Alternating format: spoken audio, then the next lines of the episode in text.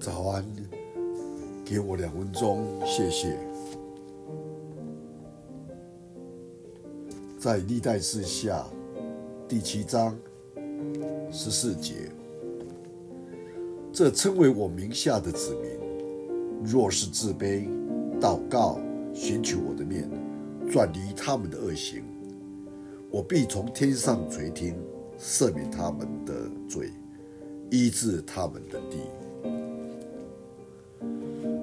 有人说，祷借着祷告可以使神的大能填补人性的软弱，开启新的成功之门。祷告能使软弱的变为刚强，愚拙的变为有智慧。我们知道，以智慧有名的所罗门王，他知道，除非上帝赐下死灵的智慧。引导他的行为，否则他全部的技巧和学识是没有什么价值的。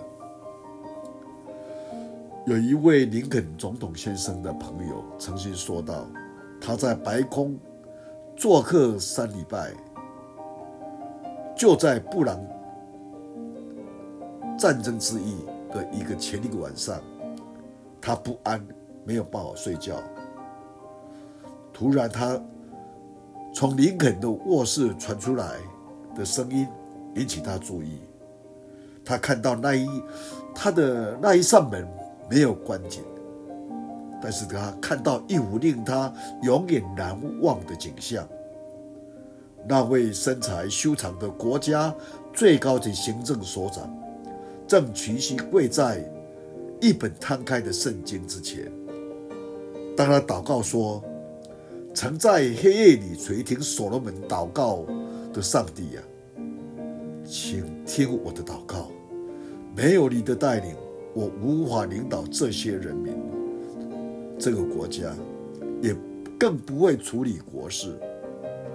我的上帝呀，请你听我的祷告，拯救我的国家。他不晓得我在那里听着。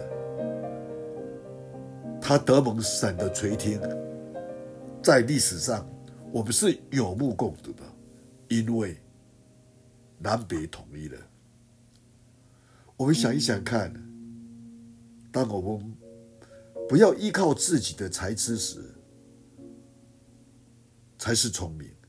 承认对于摆在前面的事物缺乏观察与力量。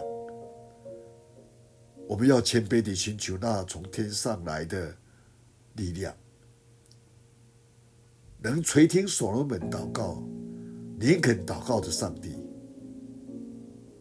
也绝不会漠视你我今天的恳求。为了这个国家，为了这个疫情，我们诚心来到神的面前，我们一起低头祷告。我们在天上的父，我们谢谢你。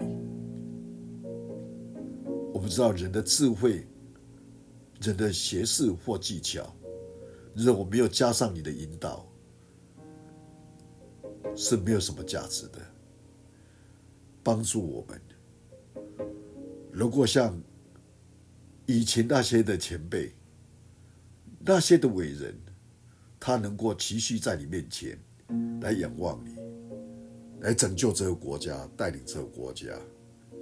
我们今天也一样的谦卑的来到你面前，求你医治，求你赦免，求你带领这个国家前面的道路，帮助我们，让我们举手的时候，我们没有忘记我们应当有的责任。